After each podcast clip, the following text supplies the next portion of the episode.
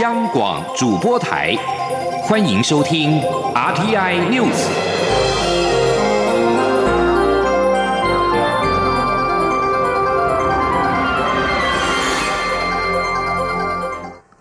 各位好，我是张睡华，欢迎收听这节央广主播台提供给您的 RTI News。为因俗称武汉肺炎的 COVID-19 疫情在全球扩散带来的经济冲击，蔡英文总统今天中午召开国安高层会议，并且做出落实防疫特别预算、既有预算及基金以缓济急、加速扩大内需、协助民间加速投资及全力稳健金融市场等五项指示，要求各部会必须超前部署，强化短期经济动能，维持台湾的经济活力。记者欧阳梦平报道。蔡英文总统在十二号中午召集行政院正副院长与相关部会首长、国安会秘书长及咨询委员，针对武汉肺炎造成的经济冲击，召开国安高层会议。蔡总统在听取行政院及各部会的应变准备后表示，因为防疫的超前部署，所以国内疫情管控良好，但因应疫情带来的经济冲击，政府更必须超前部署，强化短期经济动能，维持台湾的经济活力。蔡总统在会。中做出五项指示，首先是落实新台币六百亿的防疫特别预算。他指出，目前防疫与纾困振兴条例已经完成立法，特别预算也正由立法院进行审议。六百亿受冲击产业纾困预算应该确实执行。其次是政府各部门既有预算及基金以缓济急。除了六百亿纾困预算外，总统也指示会整政府预算以缓济急及各项基金的支出，例如就业安定基金、观光发展基金等，约有近四百亿经费可以投入纾困与振兴计划。第三是在最短时间落实政府部门投资与采购，加速扩大内需。总统请行政院清查公部门各机关。及国营事业，除了紧盯前瞻基础建设计划的进度外，就公共建设。政府采购、国防产业及相关采购，以及包含长照、幼托等公共服务的部分，加大加速进行，以最高的效率、最短的时间落实各项扩大内需计划。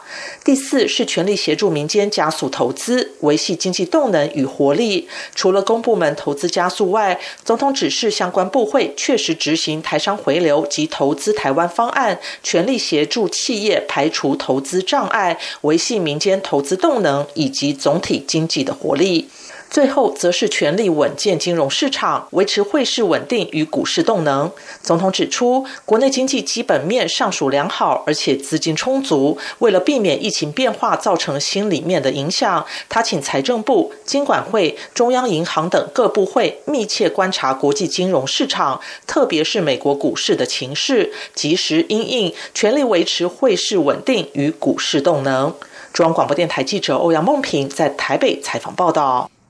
武汉肺炎疫情在全球蔓延，全球各国也注意到台湾成功的防疫经验。外交部今天表示，包括法国前卫生及外交部长捷克布拉格市长、德国、芬兰等国会议员及欧洲政要驻台使节，还有欧洲的主流媒体，都大加的赞扬我防疫作为与成果。而在全球投入抗疫之际，外交部也将积极配合中央流行疫情指挥中心和欧洲国家，加强分享台湾的抗疫经验及贡献。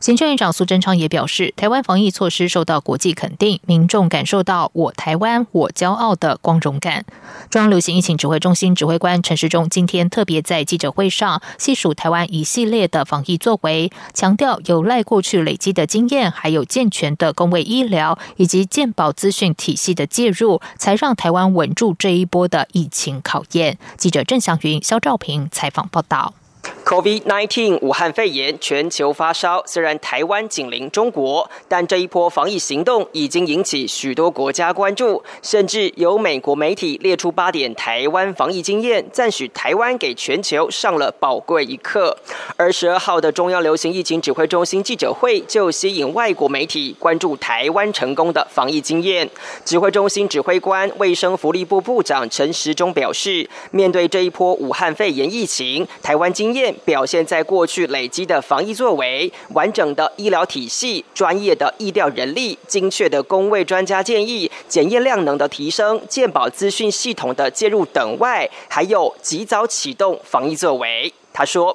我只是说，台湾在上面，我们运用好，第一个是我们的警觉性比较高。那以往有相关成功的防疫的经验，那运用我们专家的一些在工位或是在专业医学上面的认知，那提供我们宝贵的在政策上的一些选择跟决定，还有我们强大的资讯化的力量跟健保的体系，好让台湾好在这一波里面，到目前来讲，我们还算是稳住。”不过，陈时中也坦言，中国让我们有些困扰，原因在于从包机事件中发现中国很有自己的防疫自信，但这却是两岸防疫认知落差的关键。因此，希望两岸能多点专业对话。他说：“好，在救援的这一块里面，我期待是跟中方能够有更多的专业的对话，好，让专业的决定。”哦，来看看这个事情怎么样继续再进行。既然防疫经验获得国际关注，台湾是否能顺势参与世界卫生组织？陈时中表示，WHO 跟台湾其实是相互需要，但 WHO 却被宣称可以照顾台湾的国家所干扰与迷惑，进而把台湾排除在外，强调这是相当不智。陈时中表示，台湾在公卫医疗经验、健保制度、检验快筛、疫苗制药、病毒分析等能。力都可以跟世界分享，因为台湾相信没有任何一个地方该被遗漏，成为防疫破口。因此，陈时中希望 WHO 认清疫情无国界，回归 WHO 最根本的精神。中央广播电台记者郑祥云、肖兆平采访报道。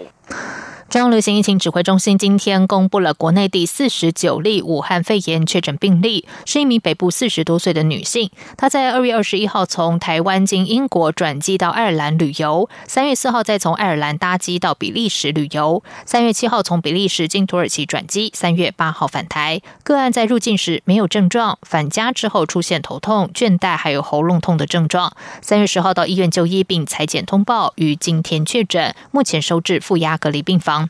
指挥中心表示，一个案发病前的活动史研判，与国外感染的可能性较高。个案从返国之后，除了就医之外，都待在家中没有外出，而同住的家人目前没有疑似症状。卫生单位已经完成了裁剪，将进一步调查个案在爱尔兰还有比利时的旅游行程，并且持续追踪其同住家人、入境的同机旅客、机场接送司机还有就医接触者等的健康情形。世界卫生组织 WHO 将武汉肺炎升级为全球大流行病，再加上美国宣布禁止欧洲旅客入境三十天，道琼指数期货再大跌了千点。亚洲主要股市今天全倒，台北股市中场大跌了四百七十一点，跌幅达到百分之四点三三。外资卖超新台币三百六十八亿，创史上第七大。至于新台币对美元的汇价，中场则是小贬了五点五分，收三十点一五元。记者陈林信宏报道。为确保美国本土安全，美国总统川普在台北时间十二号向全国发表谈话，宣布禁止欧洲旅客入境三十天，但不包含英国。此项旅游禁令再度让已经不安的市场更加陷入恐慌。尽管美股已经收盘，但美股道琼期货指数持续大跌千点，亚洲股市全倒。台北股市十二号以一万零八百四十五点开出，受到川普谈话影响，指数急速走跌。开盘一个小时就重挫超过五百点，尽管有低阶买盘试图承接，但仍不敌卖压。台股中场大跌四百七十一点，跌幅达百分之四点三三。外资卖超新台币三百六十八亿，创下史上第七大。台股成交量也放大至两千七百亿，为今年开红盘以来再见到两千七百亿的大量，也为史上第十四大的成交量。尽管市场担忧美股遇熊市，台股近期恐怕也可能失守万点大关。不过，启发投顾副总李永年认为，美股道琼在这十年的涨幅达到两万三千点，此次因为疫情回档还不到十年来的三分之一，应可以视为是在强势的回档格局。虽然台北股市随美股重挫，但属于非系统性因素影响，短期台股仍可以见到反弹的可能性。李永年说。这种非系统性的因素所造成的冲击，一般来讲，它都是属于一个短中期的影响，它并不会造成长期的影响。所以呢，我们台湾的股市呢，最近虽然也是呢，像是今天来讲的话，也是跟着美国股市重挫，可是我们认为说。呃，再跌的幅度应该是有限了。所以呃，甚至于我们不排除呢，在下个礼拜呢，这个大盘就有机会呢止跌展开反弹的这个可能性。不过，分析师也提醒，虽然台股短期有机会反弹，但以疫情的走势来看，此波疫情对全球股市的冲击还没有看到最低点。汇市部分，新台币对美元汇价在台北股市大跌下，今天表现仍算强劲，中长指小贬五点五分，收三十点一五元。中央广播电台记者陈林信洪报道。在美国总统川普对欧洲寄出旅游禁令，试图遏阻迅速扩散的武汉肺炎疫情，引发市场投资人担忧，也重创了欧洲的股市。欧股今天随着美股和雅股重挫走跌，开盘没多久就暴跌超过百分之五。欧股开盘后不久，英国伦敦一 FTSE 一百指数大跌百分之五点三，法国法兰克福 DAX 三十指数重挫了百分之五点八，法国巴黎 CAC 四十指数狂泻百分之五点七。继续来关心的是，目前在欧洲武汉肺炎疫情肆虐，捷克内政部长哈马谢克十一号表示，捷克将在德国和奥地利的边界实施管制措施，如果有疑似武汉肺炎症状者，禁止进入捷克官方设立的边界站。为了防堵武汉肺炎，俄罗斯的冠状病毒危机中心十一号表示，将从十三号起暂时禁止多数往返意大利、德国、法国和西班牙的航班起降，而。拥有大约六千万人的意大利是持续对抗数个世代以来最大的危机。意大利原先对公众聚会和基本旅行限制的政策，已经让街道净空。意大利十一号再宣布关闭除了药局还有食品店之外的所有商店。在澳洲，澳洲的官方预估，单单在新南威尔斯州，武汉肺炎感染人数就可能高达一百五十万人，也就是全州人口的两成。而目前在澳洲拍摄《猫王》传记电影的好莱坞明星汤姆汉克斯以及他的妻子，也透过 Instagram 和推特同步公布他们确诊武汉肺炎的消息。有民众表达感谢他公开分享这件事，让大家意识到疫情有多严重。另外，美国职篮 NBA 因为有球员确诊武汉肺炎而暂停了所有的赛事。这位染病的球员戈贝尔日前为了表达疫情遭小题大做，竟然故意把记者会的麦克风和录音笔都摸了一遍，遭到美国媒体批评，让其他人因此有了染病风险。为了防疫武汉肺炎，各国开始实施封锁、限制旅行等措施下，也让各国产业都受创。澳洲和英国承诺巨额预算，避免经济衰退；加拿大先先重防疫，也随即可以支援商业。澳洲今天宣布一项一百一十亿美元的支出计划，以应对武汉肺炎所带来的经济冲击，避免近三十年不曾发生的经济衰退在澳洲重演。另外，英国政府和英格兰银行十一号因为疫情而起。动紧急联合应应计划，承诺提供三百亿英镑的财政刺激措施，并降低利率到百分之零点二五的历史新低。加拿大总理杜鲁道十一号表示，政府将投入七亿两千八百万美元对抗国内疫情，而且随时准备提供进一步的协助。武汉肺炎蔓延超过一百个国家和地区，新加坡确诊案例也超过百人。新加坡总统哈利马表示，新国必须考虑动用累积的储备金来协助因为疫情而受到严重冲击的民众和企业。哈利马十一号晚间在脸书发文表示，卫生专家已经示警，疫情还会持续几个月，对民众和经济造成毁灭性影响，而国际油价崩跌使得情况更加严峻。继美国众议院四号以压倒性的票数通过台北法案之后，参议院十一号也以一致同意的方式通过这项法案。台北法案已经完成程序，将送交美国总统川普签署之后生效。对此，我总统府发言人张敦涵十二号表示，感谢美国参众两院对台湾国际空间的高度支持。美国是台湾在国际上重要的盟友，双方持续而深厚的伙伴关系，以及共享自由、民主与人权的普世价值，对于包括台美在内的区域各方都至关重要。张敦涵指出，台湾作为印太区域中负责任的一员，将会持续和美国的国会、行政部门及其他理念相近国家强化各层面的合作关系。这里是中央广播电台台湾之音。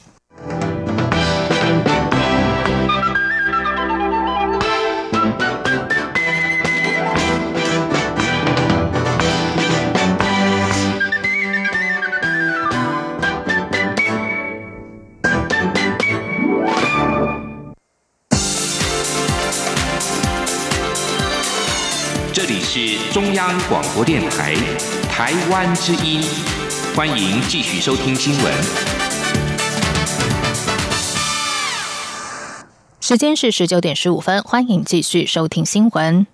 第二批的武汉返台专机顺利落幕，外界关注何时会启动第三批专机。中旅行疫情指挥中心指挥官陈时中今天表示，包机工作不仅牵涉双边互信，而且近期中国大量复工等活动，其实对防疫造成很大压力，因此还需要点时间观察判断。至于刚回台的三百六十一位滞留武汉国人，指挥中心医疗应变组副组长王必胜表示，全数都完成裁剪，目前没有不适症状。针对中国国家主席习近平考察湖北武汉，陆委会副主委邱垂正今天回应媒体询问时表示，中共此时正透过大外宣宣告其疫情得到控制，进而以中国对抗疫情的模式来引领全球。但我方要呼吁北京当局应该重视政策公开、言论自由及公民社会的重要性，并反思内部治理，才能够改善缺失，推动两岸的良性互动。记者王兆坤报道。陆委会副主委邱垂正表示。国际社会都关注到中共领导人习近平前往武汉考察的时机及其发出的信号。中国大陆民众也希望他能更早探望关切疫情严峻地区。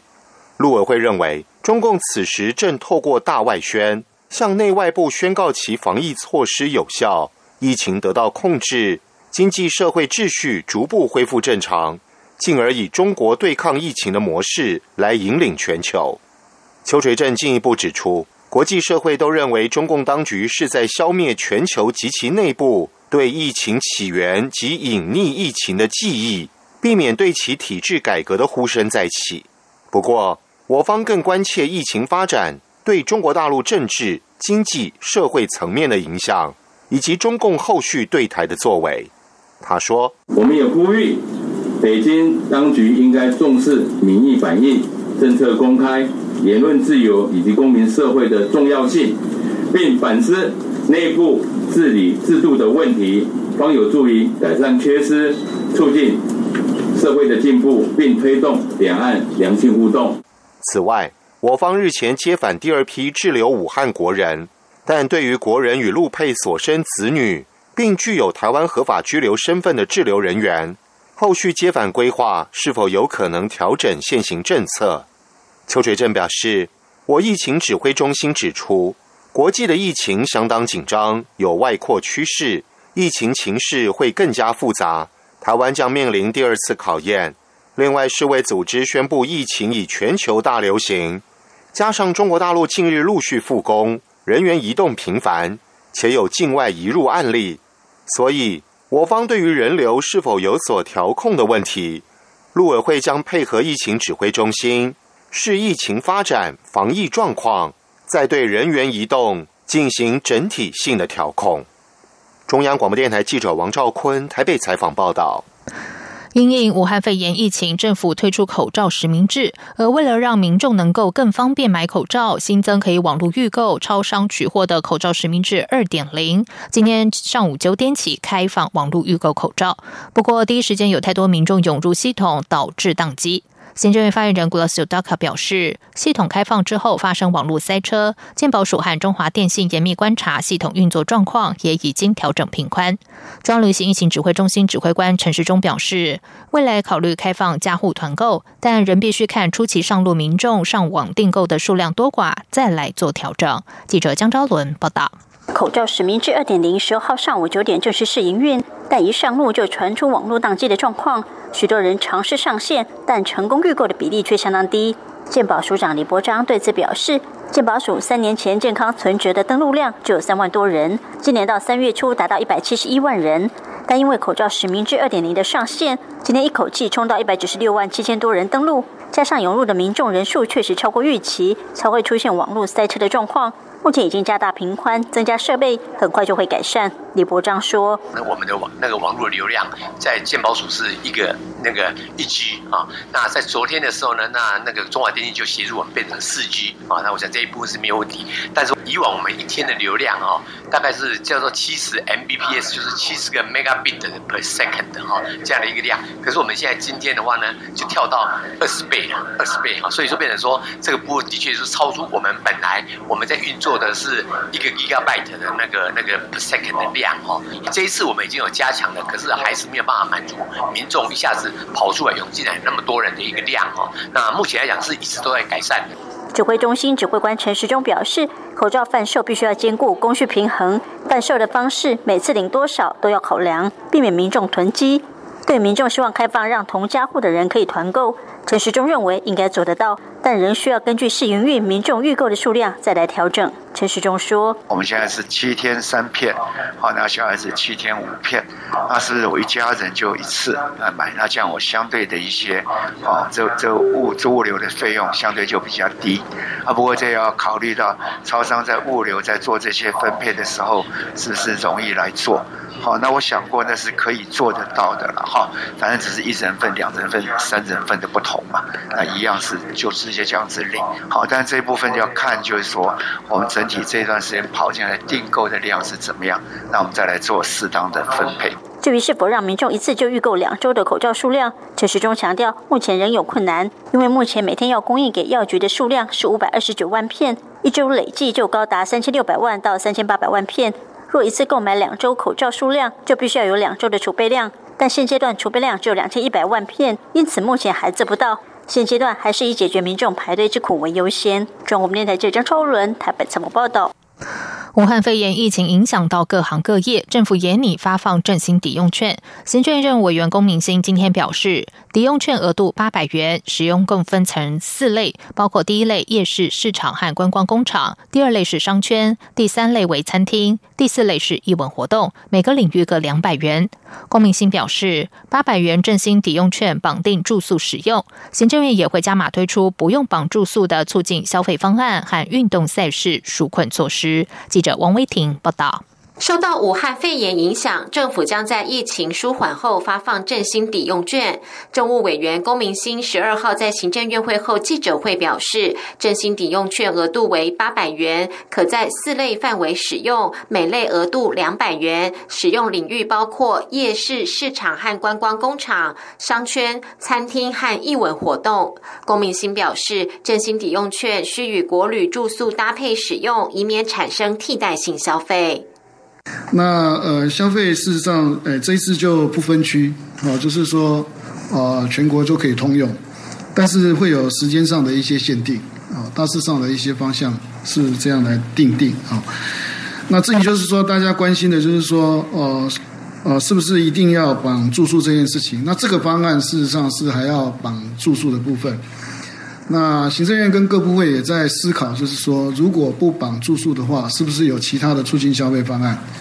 武汉肺炎特别预算中共有新台币二十三亿元用于发放振兴抵用券。龚明星表示，行政院正在思考在二十三亿元额度之外，进一步加码推出不用绑定住宿的抵用券，以及运动赛事纾困措施。针对立委建议外送平台补助应该先实施，龚明星表示，经济部已经编列一亿多元之应与抵用券经费区隔。根据经济部的盘点，全台湾有餐饮业者。十四万家商圈业者二十八万家夜市摊商一万家艺文活动等场域一千七百家可以使用抵用券。而随着武汉肺炎疫情不断扩大，媒体询问六百亿元特别预算是否足够，龚明鑫表示，确实会担心疫情扩大到欧美后，还会再影响台湾的经济活动。行政院会确实执行六百亿元的经费。他也表示，个别部会若有需求，可以以缓积极的方式处理。中央广播电台记者王威婷采访报道。为了体恤第一线的医护人员，交通部台湾铁路管理局从九号起推出医护人员独享的暖心便当九折专案，并且可以免费外送到离台北车站三公里内的医疗院所，深受好评。交通部长林佳龙今天特别加码延长优惠时间，并且扩及全台五大车站，温情力挺。记者吴丽君报道。武汉肺炎疫情已经全球大流行，台湾的防疫线也日趋紧绷，甚至引发部分店家不愿送餐到医疗院所的恐惧。为此，台铁局九号起推出向医护人员致敬的暖心便当专案，全台医护人员只要凭识别证到台铁便当本铺临柜购买便当，即享九折优惠。此外，离台北车站三公里内的公公司医疗院所，只要订购十个便当以上，还可享免费外送。结果推出之后深受好评。为此，交通部长林佳龙十二号在台铁局长张正元陪同下，特地前往邮政医院视察，并当场宣布将专案的优惠时间从三月底延长到四月底，同时外送服务也将从二十三号起扩。及七堵、台中、高雄、花莲、台东等五大站，林佳龙说：“那我们要全民来挺医护，所以台铁便当的打折跟外送，就是代表我们对他们的感谢跟支持。”那因为实施四天以来哈，效果相当的好，目前大概已经有一千五百人次的便当外送。那临柜购买也可以同样打折。那我们希望做到就是台铁挺医护，便当打折，温情不打折，用满满的温馨感谢跟支持劳苦功高的医护人员。另外，针对行政院长苏贞昌稍早在行政院会肯定交通部在这次防疫期间的表现。林佳龙受访时则谦称，身为台湾防疫国家队的一员，交通部最重要的就是承担起边境防疫、守护国门的第一线工作，并推出防疫车队，从国门守护到家门，以避免需居家检疫者搭乘大众运输，造成民众恐慌与防疫缺口。他也感谢中华邮政全力配送口罩、酒精。中华电信也提供远距线上教学和居家简易手机，只希望台湾在防疫上的成功能够保护国人，也让世界看见与肯定。中央广电台记者吴丽君在台北采访报道。接下来就进行今天的前进新南向。前进新南向。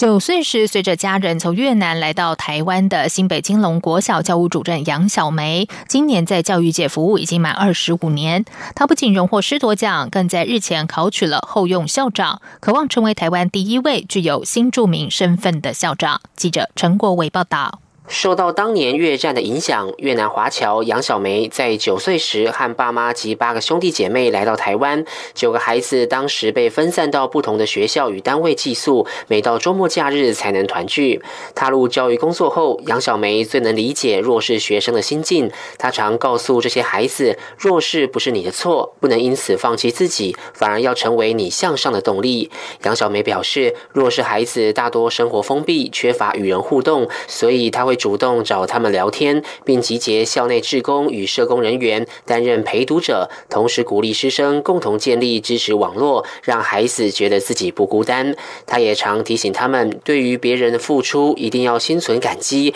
以后换自己去帮助他人。杨小梅去年从蔡英文总统手中获得教育界最高荣誉师铎奖，今年又进一步考取后用校长，不断实现教育理想。他说，八月后将进入新北市教育局实习。最快两年后能获得分发，成为正式校长，到时候也可能是台湾第一位新著名校长。我校长也鼓励我说：“你要继续啊，你要现在已经当主任，你应该继续往校长之路。”所以，校长之路也是我觉得可以让我自己自我实现也好，然后另外一个对教育更多一个贡献的一个使命一个地方。杨小梅提到，未来真的当校长之后，除了持续关怀弱势学生，也将强化学校的国际教育课程，让学生更加认识多元文化，同时营造舞台和情境，使新住民学生敢说母语，秀出自己，并广邀新住民家长参与相关活动，展现新住民的身份绝非弱势，而是优势。中央广播电台记者陈国伟台北采访报道。